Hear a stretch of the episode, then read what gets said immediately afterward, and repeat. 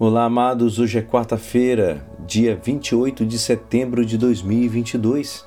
E hoje a nossa igreja nos convida a meditar juntos o Evangelho de São Lucas, capítulo 9, versículos 57 a 62.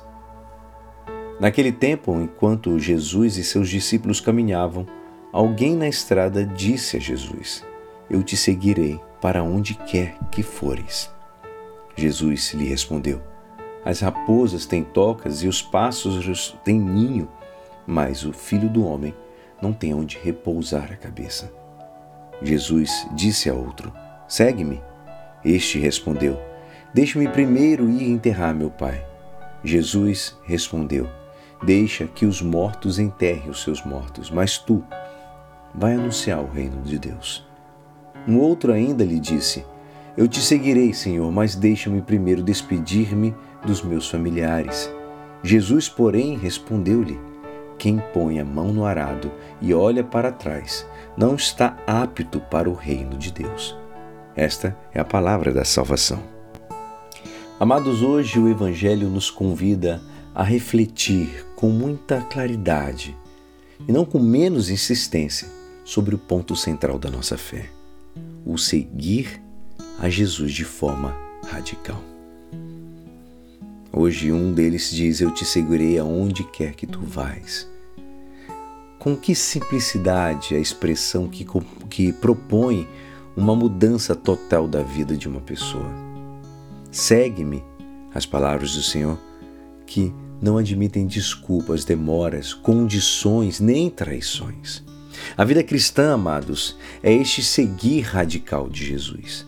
Radical não só porque em toda a sua duração quer estar debaixo da guia do Evangelho, porque compreende, portanto, todo o tempo da nossa vida. Mas sim, sobretudo, porque todos os seus aspectos, desde os mais extraordinários até os mais ordinários, querem ser e hão de ser manifestação do Espírito Santo de Jesus Cristo que nos anima. Efetivamente, amados, desde o batismo, a nossa já não é a vida de uma pessoa qualquer. A nossa vida não é mais igual. Levamos a vida de Cristo inserida em nós. Pelo Espírito Santo derramado em nossos corações, já não somos nós que vivemos, senão que é Cristo que vive em nós. Assim nos ensina São Paulo. Assim é a vida do cristão é vida cheia de Cristo.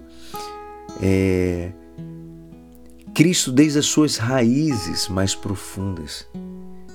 Esta é a vida que nós somos chamados a viver, amados. O Senhor, quando veio ao mundo, ainda que todo o gênero humano tinha o seu lugar, ele não o teve.